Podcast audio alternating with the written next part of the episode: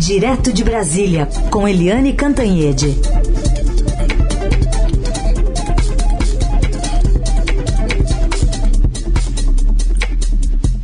Oi, Eliane, bom dia. Bom dia, Raíssa e Carolina, ouvintes.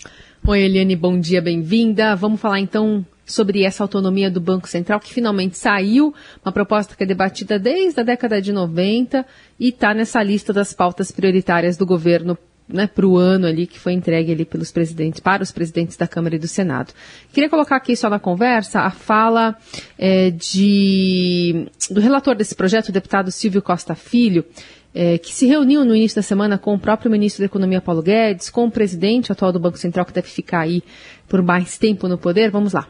Vai dar autonomia ao Banco Central, vai fazer com que acabe a ingerência do governo federal sobre o banco vai dar previsibilidade à agenda monetária no Brasil, vai dar credibilidade ao país lá fora e fazer com que muitos investidores internacionais venham investir no Brasil.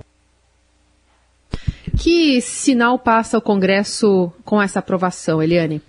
Olha, o, hoje tem até um artigo do senador José Serra, é, aliás, uma frase do senador José Serra, é, dizendo o seguinte, que isso não é uma pauta prioritária. A gente tem uma pandemia, uma crise na economia, falta de empregos, não é uma pauta prioritária do país. Né, depois de tantas décadas, podia ter esperado mais um pouquinho, mas o fato é o seguinte, o Palácio do Planalto está em festa, o Ministério da Economia, o Banco Central, tá uma festa. Isso porque sinalizou politicamente três vitórias do governo.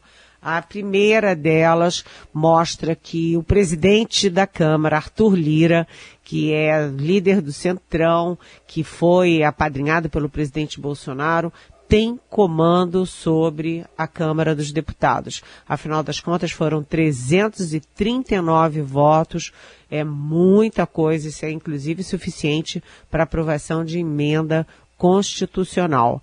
A segunda questão é que mostra o alinhamento do uh, Arthur Lira com o presidente Bolsonaro, com o governo. Ou seja, ele está aí para fazer mesmo o jogo do governo. E o terceiro, de quebra, né, como cereja do bolo, é que o governo agora mostra, né, põe o dedo na cara e diz, está vendo, o Rodrigo Maia não aprovava porque não queria.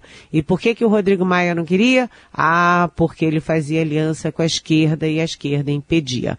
Então, o governo considera três vitórias. Isso do ponto de vista político. Do ponto de vista econômico, técnico, é efetivamente uma sinalização muito forte para o mercado, para as empresas, para o exterior. Por quê? Porque está blindando o Banco Central de ingerências políticas, ou melhor, populistas. Quer dizer, o presidente eh, da República e o ministro da Economia não podem pegar o telefone e dizer, olha, presidente do Banco Central, faz isso ou aquilo porque é bom para para a popularidade do presidente. Então, é, o Banco Central ganha autonomia. Isso significa que são mandatos de quatro anos que não coincidem com o mandato do presidente e isso vale tanto para o presidente da instituição quanto para os diretores. A gente lembra que o Banco Central, ele mexe com muitas coisas. A gente sempre pensa na taxa de juros, né, na Selic, mas é juros, é a questão do câmbio, é a questão de preços, é, na verdade, é a estabilidade da economia. A tradição mostra que o Banco Central, na prática, já vem sendo bastante autônomo, né, com Armínio Fraga, Pércio Arida, Gustavo Franco, Gustavo Loyola, por exemplo, em governos anteriores, o próprio Henrique Meirelles no governo Lula, é, mas rateou, por exemplo, no governo Dilma. A Dilma deu uma canelada no Banco Central na época do Tombini e conseguiu aí mexer nos juros, é, é, enfim, bagunçando toda a economia como ela bagunçou. E agora isso não é mais possível o presidente do Banco Central é inadmissível, é, não pode ser é, indemissível, né? não pode ser demitido e pode fazer uma política técnica. Por que, que demorou tanto? Vocês me perguntam se parece assim tão bacana. Porque a esquerda acha que o presidente eleito tem direito, sim, a agir politicamente, a pensar mais politicamente, a usar os instrumentos de governo, inclusive o Banco Central, em casos de apoio a políticas sociais, etc. Só que não é bem assim não, porque se você extrapola os limites do técnicos do Banco Central, depois isso tem um revertério e a sociedade inteira é que paga o preço. A gente acabei de falar aí o caso da Dilma. Portanto, foi uma vitória do governo, mas foi também uma vitória é, do próprio país. Muito bem, só para lembrar, o Gustavo Loyola, que é nosso colunista também de economia, e até ele falou com a gente essa semana, antes e depois da aprovação, né, Helene? Hoje mesmo ele falou, mas antes da aprovação, até perguntei a ele se é, enfim, alguma história que ele pudesse contar do, do, passado dele no Banco Central, e ele falou que a relação dele foi muito boa lá na época com o ministro Malan, com o presidente Fernando Henrique, e citou até o caso do Proer, né, do socorro aos bancos, e falou, olha, ali, cuidamos um banco até de um alguém que era amigo do presidente, ele se referia ao Andrade Vieira, né, do Bamerindos, que foi até ministro, né, acho que da agricultura no, no governo Fernando Henrique. Bom, vamos falar aqui também, eh, ainda mais sobre economia, Eliane, sobre o, a proposta do auxílio emergencial. Afinal, o, o presidente do Senado diz que não tem não imposto temporário, provisório, enfim, seja lá o nome que for, né? É, é o, o, próprio ministro Paulo Guedes, ministro da Economia, também já disse, não dá para você ter um imposto é, para uma emergência, né? É, o, o, a CPMF que o Paulo Guedes sempre, a, enfim, sempre acalentou como ideia, é uma CPMF para desonerar a folha de pagamento, ou seja, para criar mecanismos de criar mais empregos, mas não por uma coisa emergencial como essa ajuda é, na pandemia. Então, isso está sendo descartado. Mas tem duas fórmulas para você criar essa, esse auxílio emergencial sem estourar o teto de gastos, sem estourar a regra de ouro da economia. O Congresso pensa em deixar dentro da, da comissão de orçamento, dentro do orçamento, aliás, essa comissão foi instalada ontem. Já as minhas fontes do uh, Executivo, do Ministério da Economia, estão com um projetinho bem amarrado de incluir o auxílio emergencial dentro daquela PEC, da PEC emergencial. Como que seria isso? Seria criado é, uma cláusula dentro da PEC emergencial para calamidades. E aí não é uma exclusividade da pandemia, é para calamidades em geral. Uma catástrofe num município, uma enchente não sei aonde, um brumadinho, por exemplo. Estou aqui falando hipoteticamente. Mas uma cláusula de calamidade que eu então é, apelidei como Bolsa Calamidade. E na ideia do governo, no caso da pandemia, a duração seria de dois meses e o valor seria entre 200 reais e 250 reais, podendo ter também 50 reais a mais no Bolsa Família. Isso é o que está sendo articulado. Agora, é, a questão é que é um impacto imenso nas contas públicas, porque o governo já destinou 20 bilhões de reais para compra de vacinas, enfim, para é, questões diretas de combate à pandemia. E essa fórmula que eu falei, de 200 a 250 reais, daria um impacto de mais ou menos 19 bilhões. Arredondando, você teria somados 40 bilhões de reais e a gente sabe que as contas públicas já estão estouradas. É, mas, de qualquer jeito, é importante não estourar o teto da meta, não criar imposto e não é, rever aí a regra de ouro da economia. Portanto, uma operação bastante sofisticada para conseguir algo que é indispensável e que tem que ser muito rápido. As famílias estão passando fome. Bom, a gente quer entender um pouquinho melhor também sobre as expectativas de veto com trechos daquela medida provisória que interferem no trabalho técnico da Anvisa. Teve uma conversa importante ontem, não, Eliane? Sim, e vai ter outra hoje.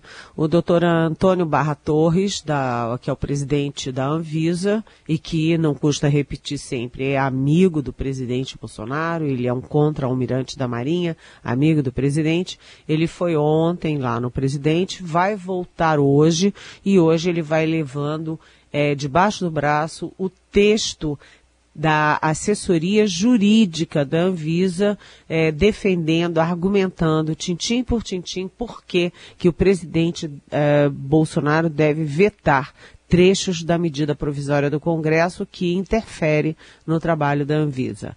É, o doutor Barra Torres tem sido incansável para dizer que, do jeito que o Congresso aprovou, não dá o Congresso começou a di discutir essa medida provisória é, para apressar aí os, os ritos da Anvisa na aprovação de vacinas, porque lá atrás havia aquele temor de que o presidente Bolsonaro fosse intervir politicamente na Anvisa, a facilitar uma vacina, prejudicar outra e fazer jogo político, populista em cima da Anvisa. Por isso que o Congresso se mexeu. Só que a Anvisa mostrou que não está para ir aí para brincadeira, fez um trabalho muito técnico, está sendo muito elogiado e respeitado.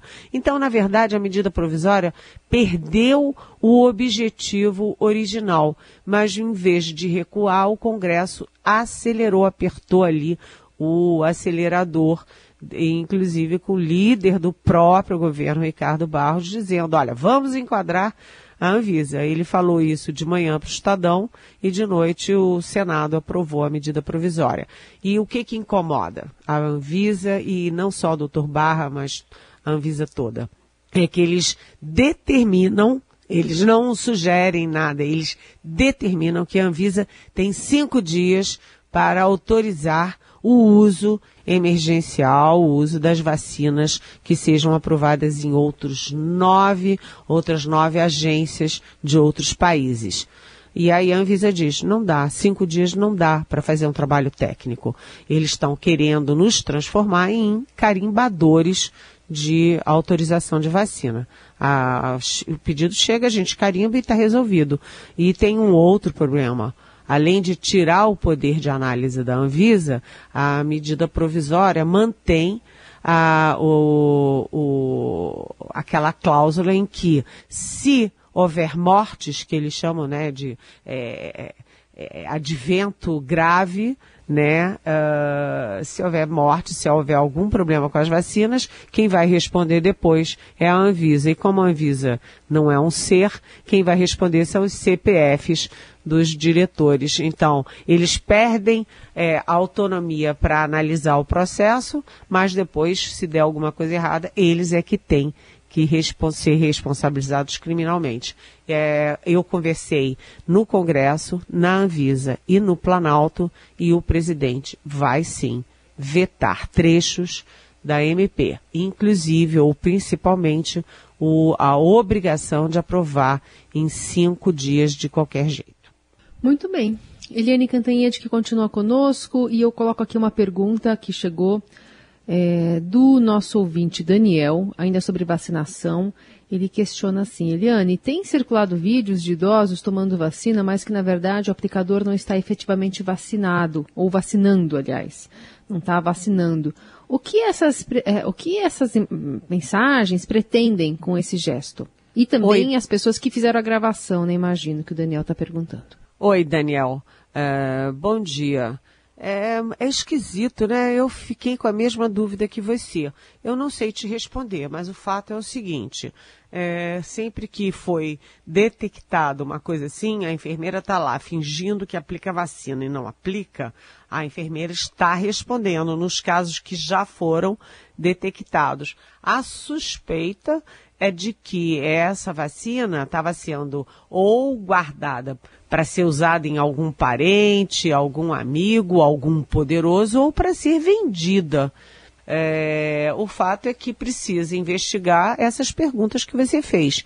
É, quem está é, fingindo que dá vacina e não está dando, Por que está fazendo isso? Quem está filmando e distribuindo? Será que essa distribuição desses vídeos publicamente é para desacreditar as vacinas, a gente sabe que tem muito terraplanista no mundo e cada vez mais aqui dentro do Brasil. E terraplanista também é contra a vacina. Então, é, tudo isso são dúvidas, Daniel, que eu divido com você e afirmo o seguinte: a gente tem polícia e tem órgãos de investigação exatamente para esses casos de fraudes e má fé. Participação de Eliane Cantanhede, direto de Brasília, agora para falar de um anúncio feito ontem pelo vice-presidente Hamilton Mourão, que preside o conselho lá da Amazônia, é sobre o fim das atividades dos militares uh, no combate ao desmatamento na Amazônia, a partir aí de abril. Missão cumprida, Eliane? pois é. Olha, é, foram gastos aí 410 milhões né, nessa operação. É, e acabou, acabou antes do tempo. E a gente geralmente diz, acaba a missão quando dá tudo certo, né? Quando a missão está concluída, com efeitos e com resultados consistentes. Pois é. É, cumpriu a meta, acaba a missão. Dessa vez não está cumprida meta nenhuma. O desmatamento foi recorde, né? Queimadas, desmatamento, a coisa ainda está muito feia. Mas o vice alega que não tem mais dinheiro no Ministério da Defesa para manter os militares.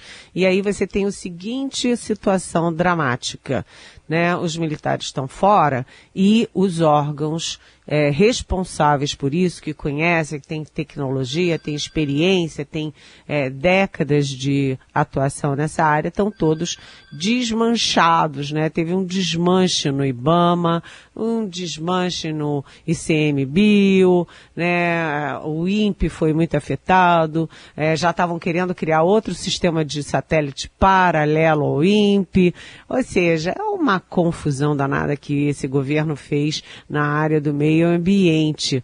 É, e aí a gente vê o seguinte, agora a gente está sem um e sem o outro, né? A tal da boiada do Ricardo Salles, é, a boiada que foi passando por cima ali, já que o Congresso não dava o sinal verde para essas maluquices, eles foram fazendo medidas infraconstitucionais, infralegais, ou seja, tecnicamente usando os órgãos técnicos do governo para driblar o Congresso e fazer essas mexidas. O ICMBio sofreu muito, IBAMA sofreu muito, é, o INPE sofreu muito, até o presidente do INPE foi demitido e agora vamos ver como é que fica, né? Vamos ver como é que fica e oremos, porque inclusive eles falam em falta de dinheiro, mas aquele fundo Amazônia que não tinha contrapartida nem nada lá da Noruega, da Alemanha e tal, o governo deu de ombros, bateu de frente, desdenhou e a gente também está com pouco dinheiro aqui e o dinheiro extra que vinha de fora já não vem mais. Aí eu perguntei ontem para o vice Mourão é, se é, esse fim dos militares foi uma decisão do Ministério da Defesa, do Comando do Exército, é, ou até do Palácio do Planalto como retaliação, né? Porque a relação do vice Mourão com o presidente Bolsonaro já era ruim, mas agora vai de ruim a muito pior. Ele nem foi convidado para a reunião ministerial de anteontem. E aí a resposta do vice-presidente foi curtinha e muito direta. Olha, a missão foi cumprida. Apenas isso. Bem, vamos ver. O fato é que a gente se preocupa com o que vai acontecer na Amazônia, no Cerrado, nos biomas brasileiros que estão sendo tão prejudicados. Agora a gente já tem até aquele é, governador bolsonarista de Roraima, né, abrindo é. mineração, né, usando é, é, é mercúrio mercúrio, usando mercúrio, liberando mercúrio. Eu me lembro que a ex-ministra Marina Silva, que foi inclusive candidata à presidência da República mais uma vez, uma mulher super respeitada, ela é vítima de contaminação de mercúrio e isso marcou a vida dela inteira ela vive de tratamento em tratamento por contaminação de mercúrio. Imagina isso em aldeia indígena. É, gente, o meio ambiente teve um retrocesso e continua tendo um retrocesso que vai nos custar, sei lá, 50 anos. É, e, justamente em Roraima, onde tem as maiores reservas indígenas, né, as áreas protegidas, as maiores do Brasil, é, é uma decisão de fato, para a gente olhar até por conta desse enfraquecimento da legislação ambiental que você bem pontuou. Eu vou fazer ainda uma pergunta que chegou aqui para a gente de ouvinte, falando sobre o presidente Bolsonaro que não tem partido. Será que é uma estratégia dele? Pergunta o Benedito. Com isso, ele não tem compromisso, divide os partidos existentes, oferecendo atrativos aos dissidentes e dilui uma oposição mais forte para 2022? O nome do partido do Bolsonaro poderia ser Partido de Babel? Oi, Benedito, excelente o nome. O fato é o seguinte, Benedito, o presidente nunca deu a menor bola para partido, ele pulou de galho em galho, já foi de tudo quanto é partido, porque ele não dá a menor bola para isso, ele não dá a menor bola para política, para partido, para congresso, instituição, ele não está nem aí para essas coisas, né? Ele só usou o PSL para ter uma sigla e formalizar a candidatura dele.